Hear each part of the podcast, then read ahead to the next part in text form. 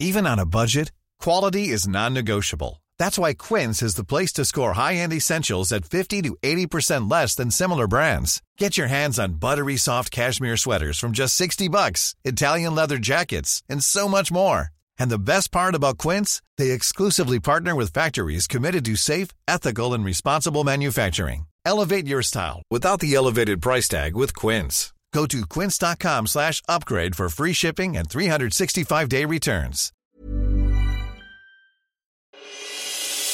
Este podcast es presentado por Bienesta, Centro de Medicina Integrativa y Funcional. Bienvenidos a un episodio más donde podemos resignificar la vida, resignificar la muerte y aprender sobre la vida, la muerte y el amor con una invitada muy querida desde Argentina, Iris Rubaja, licenciada en publicidad, terapeuta, escritora y con un trabajo muy profundo en la sabiduría de la mujer puente. Iris, bienvenida a este podcast, tu casa desde Argentina. Qué gusto tenerte con nosotros, con nuestra comunidad. Gracias, muchas gracias por invitarme. Es un placer para mí compartirme y compartirnos. Eres licenciada en publicidad, terapeuta, en biografía humana y escritora.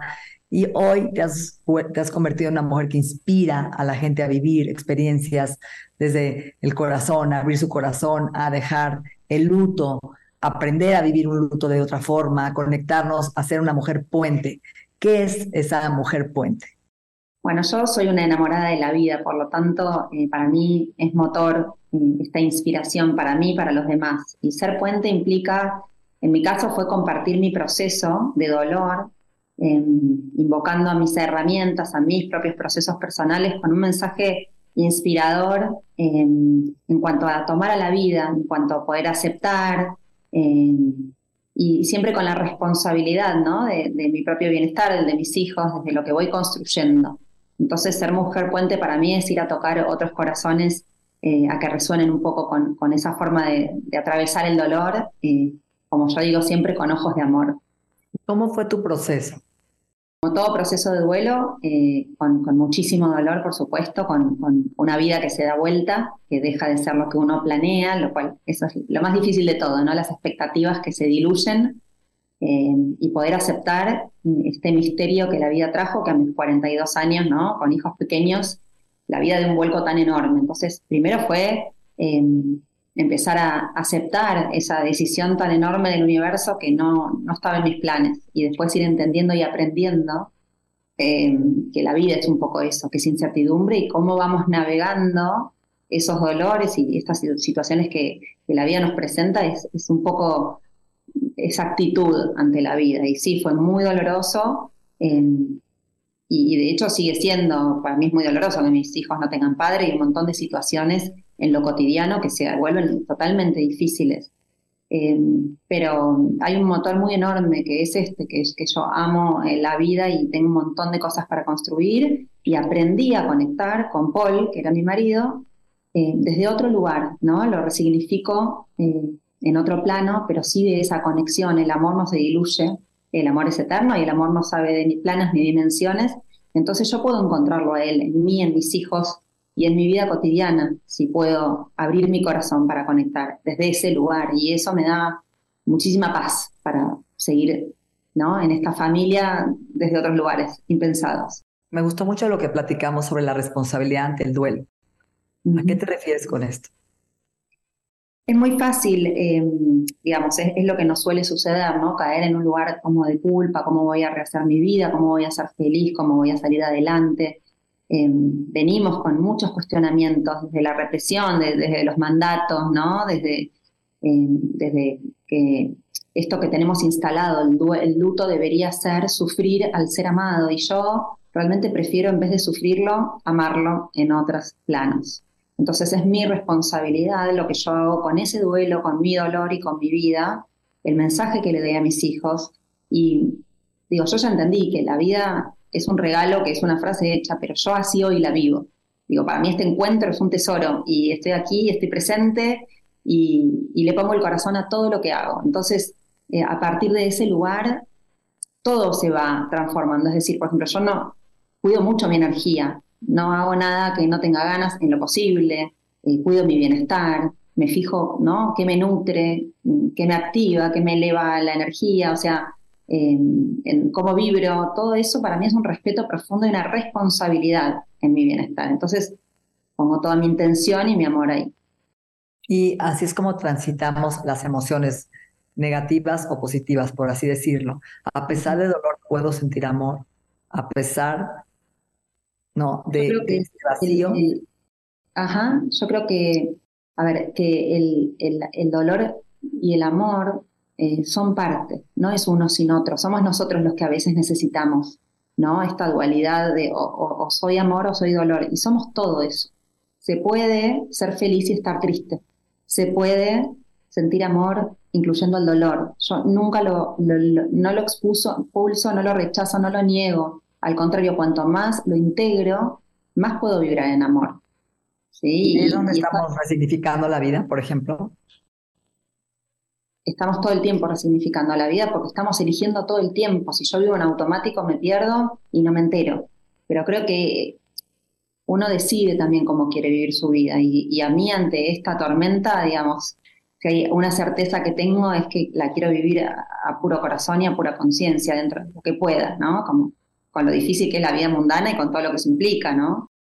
Lo que dijiste cuando empezamos esta charla fue cómo a veces nuestro patrón nos come en el duelo. Si somos víctimas en nuestra vida, vivimos el duelo como un víctima. ¿Cómo se refleja estos patrones? Yo siempre digo eso de que vivimos los duelos como vivimos la vida, en el sentido de que em, estamos como venimos sobreviviendo desde distintos lugares, algunos somos víctimas, otros estamos siempre enojados, entonces un duelo nos va a enojar más y vamos a tener todos los cartones para llenar, para decir yo tengo acá por qué estar enojada y voy a estar más enojada. Entonces, digo, me parece que el trabajo personal, conocernos y reconocer nuestros automáticos y nuestros lugares de supervivencia nos permiten ¿no? rediseñarnos también a través del duelo, que como todo dolor es una gran oportunidad para repensarnos y para renacer. Siempre el dolor trae eso, de transformación. Y ahí hay un lugar de mucha conciencia para, para elegir. Eh, ¿Cómo podríamos dejar de distraernos con nuestra mecanicidad y alinearnos a este poder, a este renacer, a, a cambiar cómo queremos vivir? Yo creo que primero dejando de mirar afuera, porque si la culpa la tiene el otro, porque si las circunstancias de la vida me ponen acá, pierdo responsabilidad. Entonces, primero lo primero que es este poder personal y hacerme cargo de mis decisiones, de mis elecciones, entendiendo que la vida y el destino y el misterio nos traen lo que sea que venga, pero en, tanto podemos hacernos cargo de, de, las decisiones que tomamos, de lo que elegimos, de cómo nos cuidamos, de qué consumimos, de qué comemos, de cómo vibramos, ¿no? Digo, en la medida que decidimos a nuestro favor, eh, no nos podemos despistar tanto como si miráramos para otro lado. ¿Por qué tenemos tanto miedo a hablar de la muerte, a trabajar la muerte con nuestros hijos, a explicarles? ¿no? ¿Cómo podemos trascender ese concepto en algo mucho más natural? Es que no nos enseñaron a naturalizar a la muerte como debería ser. En tu cultura muchísimo más que en la nuestra, muchísimo más, ¿no? Como eh, pero en tanto nos sigan mostrando la muerte como algo que no queremos ver, que está lejos, a ver, nadie se quiere morir. Eso es una realidad. Ahora, cuando entendemos que la vida no se termina cuando morimos, como si todo se acabara, más allá de las creencias, digo, yo le pongo mucha conciencia a qué quiero dejar cuando no esté en este plano. Y de esa manera muero solo si me olvidan, si no voy a seguir viviendo en el corazón de, quienes me aman, de quienes eh, resuenan con mi mensaje, de a quienes inspiro. Entonces, digo, la muerte termina siendo una ilusión, lo que pasa es que le tememos desde, desde este lugar de que algo se acaba y algo se termina. Y yo hoy veo a la muerte todo el tiempo como un renacimiento. Para que algo nazca, algo tiene que morir, todo el tiempo y todos los días. Es verdad. Y con tus hijos, con los niños, ¿cómo trabajamos la muerte? A mí, yo soy una abanderada de la verdad. A mí me gusta nombrar, por supuesto, de, acuerdo a la edad y de acuerdo a lo que van preguntando, es la información que uno da. Cuando un niño es muy pequeño, no tiene la noción de la irreversibilidad, cree que, el papá va a volver, ¿no? ¿no? No entiende que algo murió y murió, digamos. Entonces, de acuerdo a cada niño, a cada proceso, a lo que van preguntando, mis hijos supieron que su papá estaba enfermo eh, que no se iba a sanar, que iba a morir, a morir y que murió. O sea, yo los, les nombré todo ese proceso a cada uno. Después cada uno con su forma y, y con su ser tan único fue viviendo un duelo independiente. Yo siempre digo que yo viví cuatro duelos, porque fue el mío y acompañar a cada hijo en sus formas, ¿sí? Y poder habilitar, poder nombrar, poder responder, que a veces es muy doloroso responder, y si es así, no, no va a volver, ¿no? Como es, muy doloroso, pero eh, la verdad ordena, la verdad alivia y la verdad pone un estante, aunque doloroso, necesario para, para avanzar en la verdad. Así es, ese es el apego también, ¿no? Que tenemos que trabajar, el apego a la muerte, el apego a la vida, el apego a la persona, el apego a, a, como seres humanos no entendemos, cómo Es que estamos, estamos chipeados para eso, ¿sí? Para, bueno, lo material y nuestra casa y nos define nuestra profesión ¿no? Como, como el apego nos define y, cuando, y quiénes somos si no somos nada de eso. Nos sentimos morir cuando no nos definimos. Yo creo que tendría que ser desde niños con una mascota, ¿no? Aprender a vivir la muerte desde una mascota y honrar su vida y agradecer para empezar a vivirlo como un proceso natural desde chicos. No lo hacemos. Ahora, tú hablas mucho del amor. ¿Qué es el amor? ¿Cómo conviertes el amor en acción? Mm. A ver, para mí el amor es como la energía que todo lo mueve, entendiendo que hay una fuerza enorme eh, que se expande y que es, es el amor que nosotros somos. Nosotros somos seres amorosos. El amor es inherente al humano. Eh, cuando dudamos del amor que somos, ahí estamos dudando de la vida, ¿sí? Entonces, cuando confiamos en ese amor que somos, se vuelve eh, motor. Viste que cuando hay una frase que dice, si te duele, hacelo arte, bailalo, expresarlo, cantarlo. Yo creo que el amor se manifiesta en acción cuando puedo dejar de mirarme el ombligo y abrir mi corazón a favor mío y a favor de otros. Y ahí se pone en acción, ¿no? Digo, para mí mi libro que resume todo mi proceso desde el más profundo dolor, porque es fuerte ver toda la, eh, todo, todo, lo vivido, todas las emociones vividas, ¿sí? Eh, para mí, digo, me olvido de mí y de, que estoy exponiéndome en lo personal para que esto sea mucho más colectivo y que pueda ayudar y que sea ese amor manifestado en, un libro para que la gente sienta esa compañía, que no está solo, que al otro le pasó lo mismo, que resuena con, esto que nadie nombra, ¿no? Digo, todas las cosas que se nos pasan por la cabeza cuando nos duele tanto algo, bueno, yo las nombro y sé que eso alivia muchos corazones, por ejemplo. Es difícil abrir tu corazón cuando has sufrido. Tenemos miedo de abrir el corazón y llamar y creer que vamos a volver a sufrir, que ya fue demasiado doloroso y no voy a poder resistir otro daño, otro, ¿no? Eh, otra situación que me lleve a ese sentimiento tan difícil de manejar. Como toda la gente que te está escuchando y dice que ha vivido una pérdida, ¿no? Que ha vivido un duelo, ¿Cómo podemos sanar y abrir nuestro corazón y volver a amar? Perder ese miedo. A ver, em, a mí me pasa un poco al revés en el sentido de que después de lo que me pasó, yo no sé qué, qué otro dolor más grande viene. Por lo tanto, la vida me invita a abrir el corazón más que nunca. ¿Pero por qué? Porque para mí es confiar para sanar, que de hecho así se llama uno de los últimos capítulos del libro si yo no confío, todo me va a dar miedo, porque la incertidumbre no es nuestra mejor amiga desde el punto de vista del control y de que queremos tener todo organizadito y la vida contada. Ahora, si yo me entrego al misterio de la vida, puedo amar sin más, ¿no? Sabiendo que, puede pasar de todo, pero que en mí van a estar esos recursos. Em, el sufrimiento por ahí nos lleva más a este lugar de víctima, de me paro en la herida y esto duele tanto que yo no sé qué hacer con esto pero desde el amor y desde la confianza y desde la aceptación, hay algo que se empieza a transformar. Y ahí elegimos, digo, la vida es así, dura un instante, eh, ¿y qué hacemos? Bueno, yo elijo abrir el corazón, ese es un poco mi mensaje. Es difícil. Yo el otro día estaba platicando con una amiga que su hija estaba, su hija chiquita estaba en el coche, en la carretera, y salió volando y pasó por el parabrisas y falleció y ella la ves y es una mujer admirable, tiene otros dos hijos hombres, y la ves esa resiliencia con la que sonríe y se trabajó y dejó ir ese evento y la ves realmente con una actitud increíble y una vibra, una energía hermosa que muchos de nosotros quisiéramos tener, ¿no? Y ahí es donde te das cuenta del potencial del ser humano que sí somos resilientes, que sí podemos abrir nuestro corazón una y mil veces y trascender el dolor para abrirnos a la vida. Y yo creo que es una actitud de vida también. Todos somos resilientes, todos.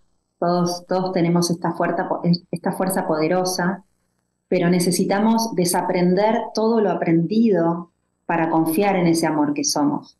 Porque lo que nos aleja de ese amor que somos es todo lo que tuvimos que eh, aprender eh, a amar, ¿no? A historias que tal vez no fueron fáciles o no fueron de lugares de confianza, por el contrario, que vienen de lugares de mucha desconfianza, eh, de, desprecio, no sé, de violencia, historias que no fueron eh, convocadas a vivir en amor. Entonces es, es un idioma a aprender. Si yo quiero confiar y ser resiliente, tengo que desaprenderlo todo y empezar de nuevo. Y ese es el gran desafío que hoy tenemos, me parece, ¿no? ¿Y cómo se logra eso? A mí siempre me gusta decir que, o sea, yo hablo desde mi experiencia, ¿no? Y desde, desde, lo que voy haciendo, yo aprendo todos los días. Eh, me parece que eso también es abrir el corazón. Aprendo de quienes acompaño, aprendo de quienes me leen, aprendo de mis hijos. La vida me enseña todo el tiempo y yo estoy disponible a que toda esa información me atraviese. Estoy súper disponible. Eh, todo, todo me parece eh, mágico cuando yo puedo mirar hacia la vida. Entonces, me parece que también es una actitud, ¿no? De entrega y de, y de gratitud, ¿no? Ante todo lo que llega.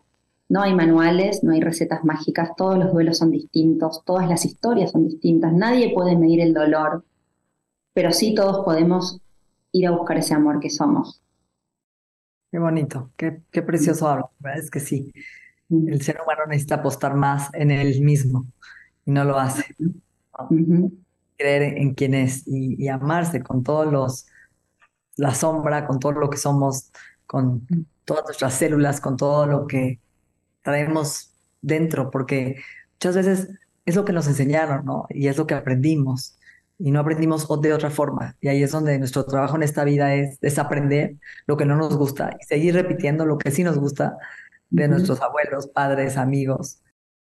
Lo que pasa que a veces las creencias son tan limitantes y tan, tan chiquitas que si no ampliamos la mirada, nos quedamos ahí y, a mí me gusta siempre decir esto, porque yo parece que hablo y que tengo todo resuelto. Y lejos de eso, a ver, tengo una vida, con hoy esta noche tengo que hacer la cena y hacer la vianda para el otro día para el colegio eh, y poner el cuerpo, ir a buscar un hijo y a otro, digo, y, el acto de fin de año donde el padre de mis hijos no está, me gusta decir esto porque la vida mundana todo el tiempo te está mostrando las ausencias, eh, ya sea por la muerte o te está mostrando que el otro tiene una casa más grande o está mostrándote, ¿no? Como todo el tiempo estamos expuestos a dudar de nosotros.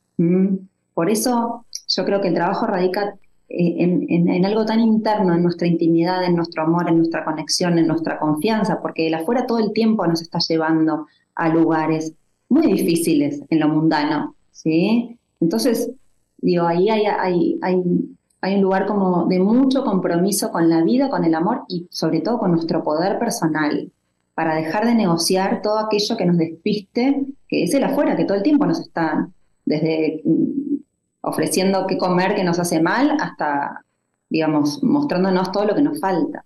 Entonces, trabajar en, esa fuerza interior que todos tenemos es como, ahí para mí radica, ¿no? Este, este lugar tan tan preciado que necesitamos todos. ¿Cómo te gustaría cerrar este podcast? ¿Algún consejo, alguna historia, alguna frase de tu libro? Mm, mm, si te parece, leo esto, que son cinco renglones, que, es un poco el resumen ¿no? de, lo que yo transmito, que es la parte de atrás de la portada de mi libro. ¿sí? Claro. Que dice, integrar el dolor, abrazar el proceso, deshacer los juicios, respirar la incertidumbre, aceptar la totalidad, incluir a la muerte, brillar en la oscuridad, abarcar los miedos, abrir el corazón, fluir con la vida, esperar nada, agradecer todo. Bravo, qué precioso. Así que ya saben, pueden conseguir eh, Puente, su libro, el primer libro de Iris en Amazon, Iris Rubaja. Y ya viene el segundo, que no les vamos a decir para que lo esperen ansiosamente. Iris, qué placer conversar contigo, qué bonito tu energía, tu corazón abierto a enseñar, a trascender y a llevar a la gente a este nuevo lugar, que sí se puede, ¿no? sí se puede. Los invito a todos a leerme en Instagram, que mi arroba es arroba soy mujer arcoiris. Eh, y ahí encuentran así mis escritos y todo lo que voy compartiendo. Gracias, muchas gracias por, por invitarme y por dejarme inspirar con mi mensaje. Eres muy inspiradora, la verdad. Qué, qué bonito hablas, qué bonito llevas a la gente a, a, entender este dolor y este duelo desde otro nivel que hace falta, porque mucha gente está detenida, atorada en el duelo y creo que están sobreviviendo en vez de viviendo. Gracias, uh -huh. cariño. Gracias a vos. Nuestra mente y nuestro cuerpo se han transformado. El proceso continúa en la siguiente entrega de las 3 R's. Agradecemos la confianza de Health Addiction, el Instituto en Salud Funcional Mente Cuerpo y Bienestar. Las 3 R's, un podcast de Natalie Marcos.